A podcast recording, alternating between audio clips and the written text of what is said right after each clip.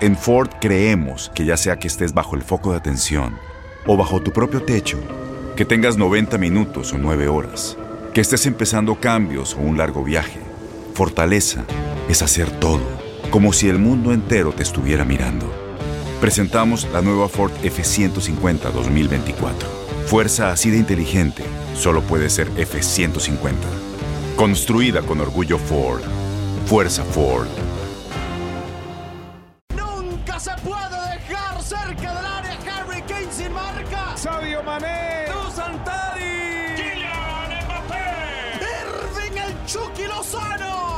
Pasión por el rodar de un balón nos lleva a España, Italia, Inglaterra y otras canchas del viejo continente. Toda la información del fútbol internacional está en Fútbol de las Estrellas.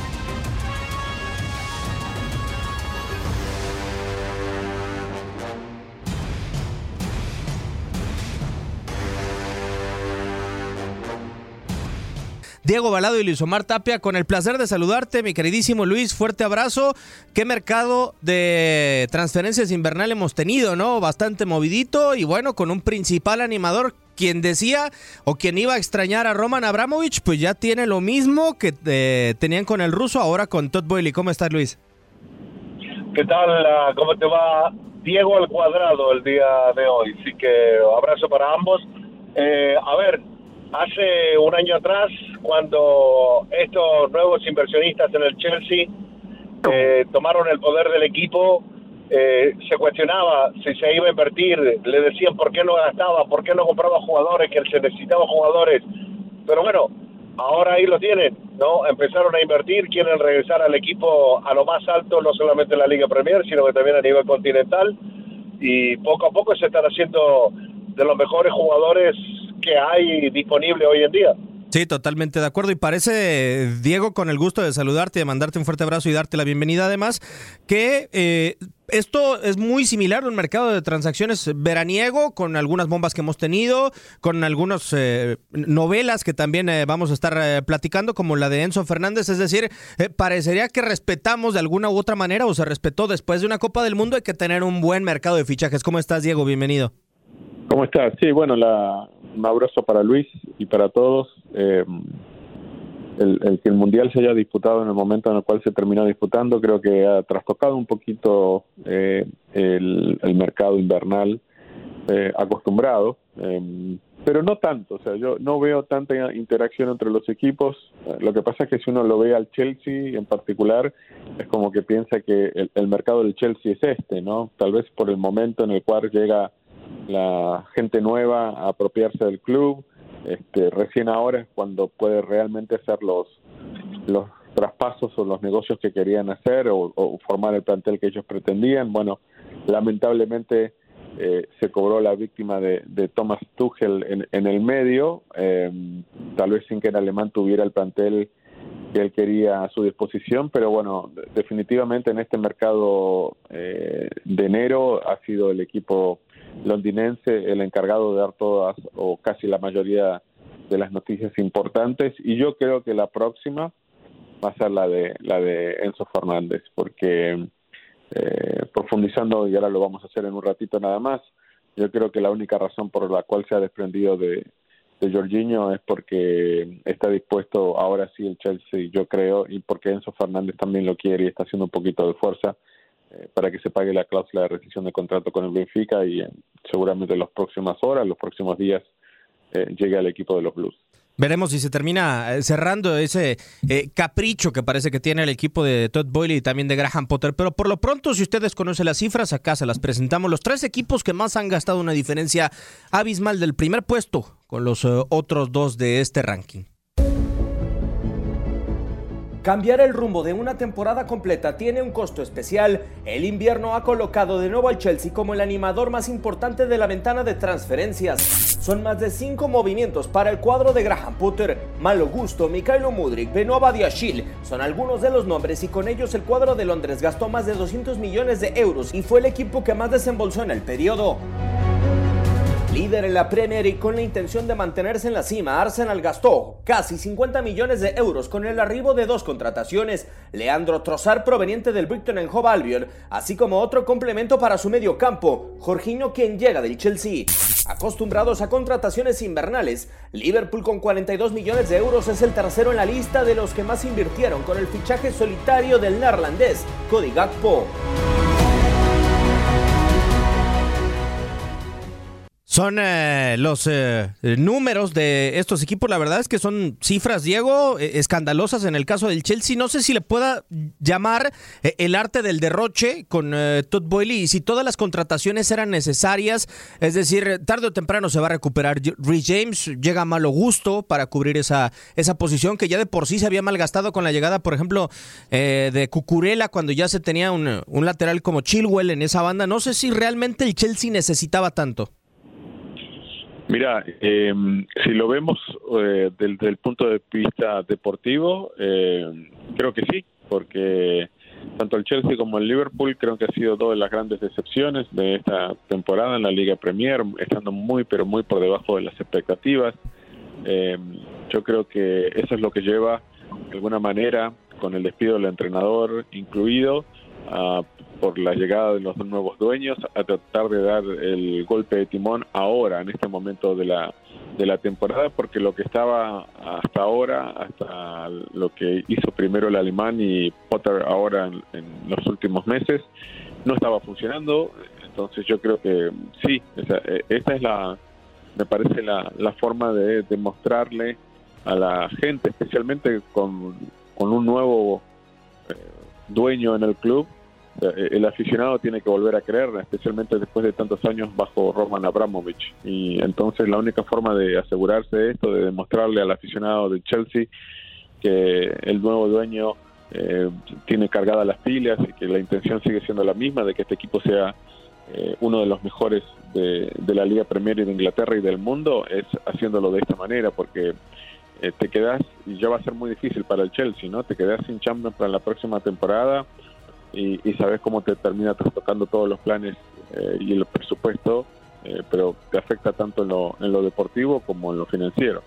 Sí, eh, a diferencia creo de Roman Abramovich, don Luis, y lo que viene, dice Diego, eh, a final de cuentas, claro, demuestra el músculo financiero que tiene eh, el, Chelsea ahora que lo, que lo mantiene en su poder, pero en aquel entonces había un equipo eh, de poco nombre quizá en cuanto estrellas, pero de, mucha conjunción, ¿no? Frank Lampard, Joe Cole, el caso de Matilla Kesman, el propio Arjen Robben. Hoy se percibe en el equipo de Graham Potter conjunción realmente por lo que hemos visto en el primer semestre de la temporada y, y lo que podemos vislumbrar con estos nombres que han llegado al cuadro de Stanford Bridge?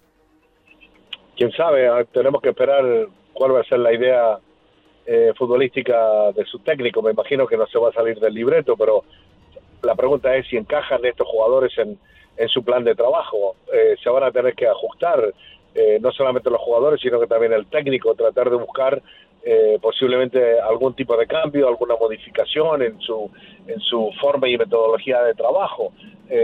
yo creo que cuando los equipos de esa manera a ese nivel y con tanto dinero eh, tratan de gastar, a veces gastan por porque tienen la plata disponible, ¿no? Porque les sobra, pero yo creo que Chelsea tenía el plantel necesario para eh, llegar al nivel que, que, se pretende, ¿no? O sea, pero pero muchas veces se quiere gastar y cuando se gasta no siempre se gana, ¿no? O sea, puede ganar a lo mejor lo que es torneos locales, alguna cosa así, pero el Chelsea y el Manchester City y estos equipos que, que gastan tanto dinero ya no se fijan tanto en los torneos domésticos, ¿no? Estos quieren ganar torneos europeos, quieren ganar un mundial de clubes, eh, eso es lo que quieren ganar.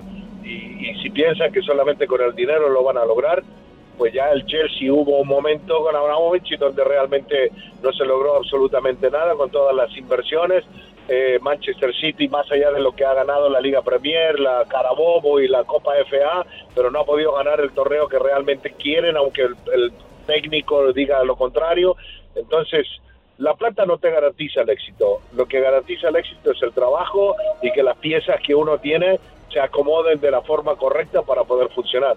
Ahora, y ya para finalizar esta parte de inversiones, eh, el top, no nada más tres, sino el 5, el 6 más o menos, Diego, lo componen eh, equipos de la Premier League. Es muy extraño hoy no ver al Barcelona, que ya invirtió bastante en el eh, mercado veraniego el pasado, pero no ver a otros países, ¿no? Otra muestra más de la Premier League y su dominio realmente en cuanto a tener acceso a los mejores futbolistas del mundo si se trata de competencia monetaria. Quizá el Paris Saint-Germain es el único que podría competir hoy en esta realidad económica del fútbol.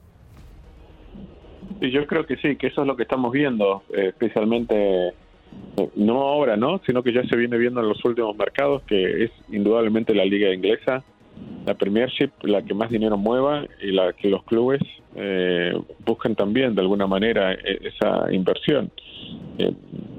recordemos que también yo creo que hace una diferencia importante en que los dos grandes clubes o los grandes clubes españoles, por ejemplo, en este caso, o sea, no están en manos privadas. Sí tienen personas y, presidentes con nombres muy fuertes, en el caso del Barça y, del Madrid, eh, como también del Atleti, pero el tema de que los equipos estén en manos privadas y que la mayoría de los capitales de la Liga Premier sean eh, de Estados Unidos, eh, sabemos que en el modelo que hay en, los deportes estadounidenses está muy asociado esto de tener que gastar dinero para conseguir el éxito. Si no, es prácticamente imposible. Y bueno, ese modelo creo que se lo han llevado eh, de alguna manera los equipos de la Liga Premier y con el eh, poderío que tienen eh, los propietarios, más los ingresos, más lo que significa para el mundo hoy la Liga Premier, indudablemente para mí la más poderosa. Todo eso lleva a que sean los equipos ingleses los que más se preocupen y los que parece que están capacitados más que ningún otro para demostrar las cifras que se manejan el día de hoy y, quedarse con los mejores jugadores. La, verdad que no veo competencia, o sea, podés encontrar en el caso del Paris Saint Germain, eh, en el caso por ahí del Bayern, algo de competencia, ¿no? De vez en cuando el Barça y el, Madrid, eh, más que nada, pero yo creo que es algo que es muy muy palpable, muy presente, eh, muy fácil de distinguir el día de hoy y sinceramente no lo veo que haya un, cambio en las próximas temporadas. Yo creo que la Liga Premier y los equipos ingleses van a seguir dominando los, los mercados en este aspecto, como en su momento le tocó a la Liga Italiana hace ya mucho tiempo, y en algún momento también a la Liga de las, de las Estrellas, ¿no? la Liga Española. En Ford creemos que ya sea que estés bajo el foco de atención o bajo tu propio techo, que tengas 90 minutos o 9 horas, que estés empezando cambios o un largo viaje, fortaleza es hacer todo como si el mundo entero te estuviera mirando. Presentamos la nueva Ford F150 2024. Fuerza así de inteligente solo puede ser F150. Construida con orgullo Ford. Fuerza Ford. Sí, de acuerdo. Eh, veremos si, si puede haber eh, en algún momento un, retroceso o alguien que pueda eh, competir eh, por lo menos con el músculo financiero. Pero el día de hoy es el cierre, ya lo decíamos, del mercado invernal de transacciones y estas son algunas de las operaciones que se han concretado en las últimas horas pendientes también del Fútbol Club Barcelona y un México americano que podría llegar. Contra el reloj y ante la urgencia de cumplir necesidades llegaron los fichajes de última hora. En el intento de ganar de nuevo la Premier League, Arsenal blindó su medio terreno. Por 10 millones de euros llega Jorginho, quien tenía solo 6 meses de contrato con el Chelsea. Ante la lesión de Christian Eriksen y el deseo de dejar el Bayern Múnich de Marcel Sabitzer, el austríaco será nuevo elemento del Manchester United en calidad de cedido. Los Diablos Rojos viven su mejor momento de la campaña. Pilar del Manchester City en los últimos años, Joao Cancelo, llegó al Bayern Múnich. Ante la rotura de ligamentos cruzados de Lucas Hernández, el uso llega cedido y con opción de compra de 70 millones de euros. Otro lateral que encontró equipo fue Julián Araujo. Sale de Los Ángeles Galaxy después de cuatro años para llegar al Barcelona.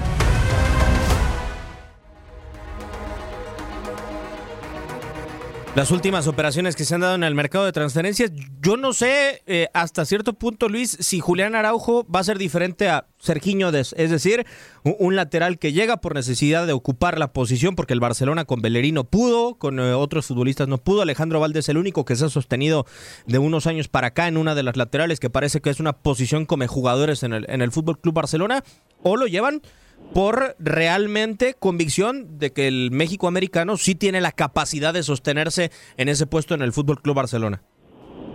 Quién sabe, solamente el tiempo lo dirá, ¿no? Eh, yo creo que entre uno y el otro creo que, que tienen casi el mismo nivel. Yo me atrevo a decir que a lo mejor Sergiño es un poquito más por encima que, que Julián. Pero, pero si yo lo tengo que poner a uno al otro, Julián es un jugador diferente.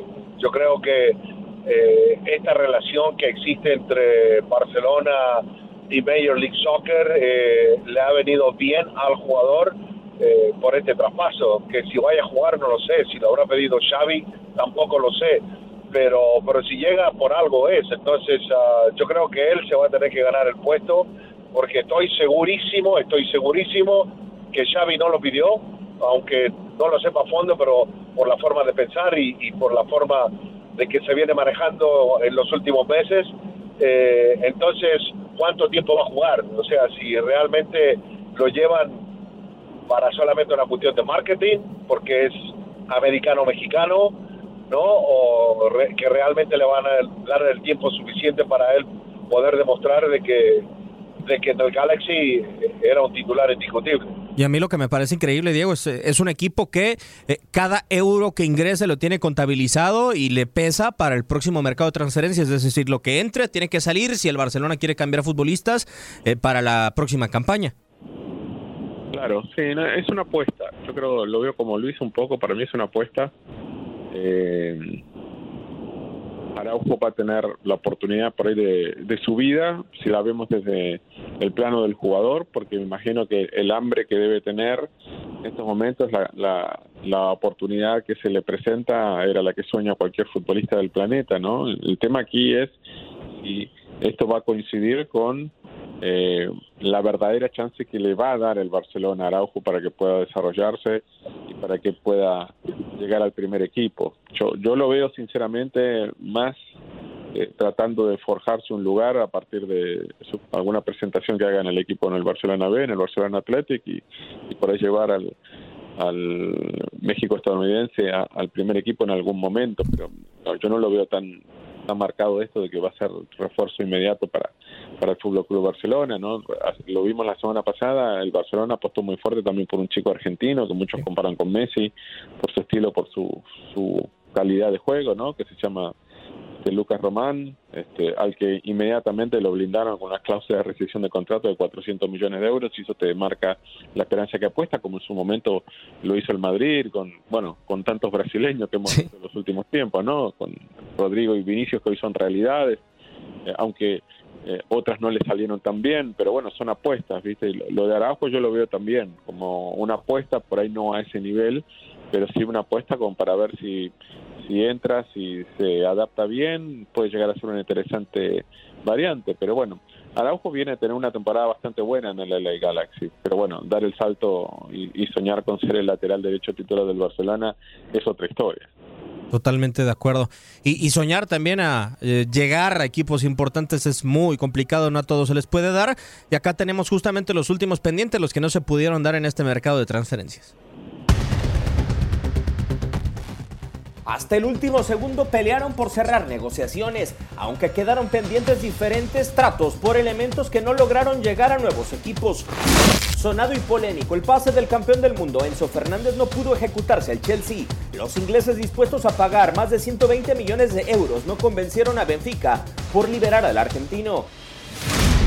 En las últimas horas Barcelona buscó al marroquí de la Fiorentina Sofiane Amrabat. Todo terminó sin que el africano se vistiera de culé. El equipo italiano cambió las condiciones de último momento, pues no quiso ceder a préstamo con opción a compra a Amrabat y buscó venderlo de forma definitiva. Libre tras salir de Sevilla, Isco no logró encontrar equipo. El ex del Real Madrid tenía su llegada pactada con Unión Berlín para la Bundesliga, aunque el pase cayó de último momento.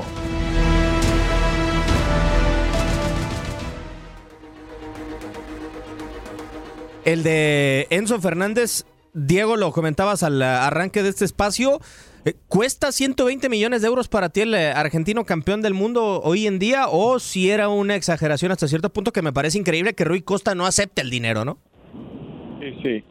Eh, a mí me parece una, una buena cifra por Enzo Fernández por la edad. ¿me entendés? O sea, más que nada, por lo que mostró hace tan poquito tiempo en la Copa del Mundo, transformándose en una de las grandes figuras del Mundial, y, ya lo venía haciendo, ¿no? En los meses anteriores con el Benfica. O sea, me parece que eh, no es la mejor decisión tomada por, por Rui Costa. Em, pero yo estoy convencido de que tarde o temprano van a reflexionar y se van a dar cuenta y, y Enzo Fernández va a terminar en el Chelsea y, o en la Liga Premier. Por ahí, por ahí lo que no sabemos nosotros es que Rui Costa ya tiene una oferta de 150 millones de euros de, otro equipo de la Liga Premier para venderlo dentro de unos meses nada más. Eh, pero algo se está cocinando, o sea, porque vos sabés que eh, siempre se generan muchos rumores, pero hay gente que sabe la posta, ¿no? Y, por ejemplo, que el, Kun Agüero hablara y dijera, no, pero eso va a llegar a la Liga Premier, es porque el Kun algo sabe. Entonces, eh, tarde o temprano se va a dar. Yo, si hubiese sido Benfica, si hubiese sido Rucosta, yo le mandaba a Enzo Fernández envuelto con moñito y todo de regalo, le decía muchas gracias por los 120 millones, porque imagínate el negocio que estás haciendo en la inversión entre lo que pagaste hace unos meses y lo que te estás vendiendo ahora, sabiendo que a Enzo Fernández el Benfica no lo va a poder retener, ni, ahora o dentro de unos meses nada más. El tema aquí es que, por ahí lo que él sabe y nosotros no sabemos, es que tiene una mejor oferta para venderlo a Enzo Fernández en, el mercado de verano. No sé, Luis, hablando de esta oferta y ya para concluir, nos quedan un par de minutos. Sí, eh, Rui Costa sea lo suficientemente inteligente quizá como para saber el próximo mercado de fichaje se van a pelear por Bellingham y la segunda opción es mi futbolista y son tres equipos los que lo quieren o el Real Madrid va a pelear por un centrocampista o puede ser el Chelsea de nuevo o también el Liverpool, ¿no? Que podría ser el otro equipo de la Premier League en donde podría terminar Enzo. Bueno, eh, a ver, lo de Enzo a mí me parece que si existe esa, mejor dicho, si está ese aguante de que voy a esperar hasta el mercado de verano, es porque algo se viene cocinando un poquito más elevado. Y si está el valor adecuado, creo que sí, es campeón del mundo. Y también estoy con Diego. Recordemos de que él se vino a lucir después de agarrar una papita caliente porque los Chelsea quedó lesionado fuera de la Copa del Mundo. Él no era el titular de la selección argentina. Él partido a partido fue mejorando, fue siendo el mejor y, y para mí, más allá de Messi, para mí fue el mejor jugador de Argentina en la Copa del Mundo, ¿no? Por, por, por todo lo que hizo.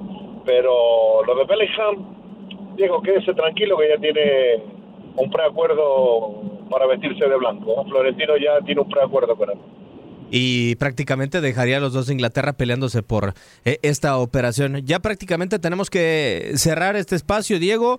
Un fuerte abrazo, muchísimas gracias por tu tiempo y te esperamos pronto por acá. Dale, gracias Diego, abrazo grande Luis, nos vemos. Chao, nos vemos pronto, un fuerte abrazo. Igualmente Luis, un fuerte abrazo y muchísimas gracias por acompañarnos.